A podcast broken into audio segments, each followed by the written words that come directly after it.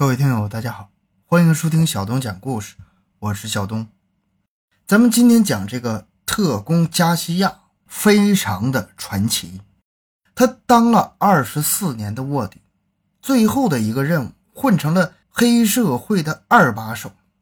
他跟接头人说：“赶快收网吧，再不收网，我就要当老大了。”发掘奇闻，寻找真相。更多精彩，请关注同名微信公众号“小东讲故事”。本节目由喜马拉雅独家播出。这名特工的名字叫做杰昆·加西亚。加西亚从小学习一般，但是身材魁梧，打得一手好棒球，梦想是进入国家队。后来，他凭着打球的特长进了大学。大学毕业之后，对于打球他就不那么热衷了，反而是对 FBI 兴趣颇浓。一九八零年，他做了影响一生的决定，报考加入 FBI。那年，他二十八岁，身高一米九三，体重两百多斤。经过一番努力，他还真成了。按理来说，这么胖的身材很难成为一名优秀的特工的。然而，对于加西亚来说，肥胖的身材倒是他的保护色。他面相憨厚，身材肥硕，看见他根本就联想不到跟罪犯斗智斗勇的特工。稍微打扮一下，还挺像痞子，像暴发户的。说白了，坏人看着他都不像是个警察。后来，加西亚成了一名卧底。为了成为一名优秀的卧底，他经过了很多严格的训练。因为执行任务时的一言一行都可能暴露他的身份，加西亚学习纯正的意大利语、意大利礼节，学习黑帮成员的各种习惯方式。他还学习心理学，将自己完全带入到角色当中。时间一晃到了两千年，此时加西亚已经做了二十年的混混卧底。就在以为此生再无波澜的时候，加西亚接到了一项艰巨的任务：渗透进。当时纽约规模最大的黑手党甘比诺家族成为一名黑手党的卧底，这项任务很难呐，相当于在刀尖上跳舞，一不小心就会丧命。但是加西亚没有推辞，接受了这一任务。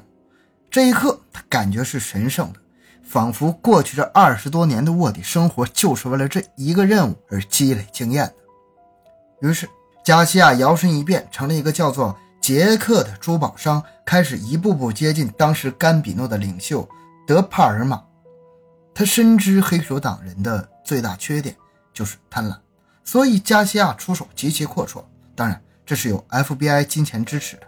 不久，他就跟黑手党的喽啰们打成一片，然后顺其自然的就能接触到更高层的成员。认识了德帕尔玛之后，加西亚开始疯狂的给他送礼物。德帕尔玛很高兴。却不知他收到的礼物中有窃听装置，而随着加西亚不断的给他送礼物，他们的关系是越来越好，而加西亚在黑手党的地位也越来越高，最后竟然成了二把手。德帕尔玛有意让加西亚成为他的接班人，意思就是说自己如果死了，那你就是我们这个组织的老大了。加西亚虽然身在魔窟，但是。没有忘记正义。每当帮派安排他去杀人的时候，他就推脱说自己太胖了，有心脏病。最后，在一次犯罪活动中，加西亚没忍住手，阻止了他们上人。加西亚明白，自己的行为在黑手党看来很不合理，一定会有人对自己产生怀疑，不能等了，该收网撤退了。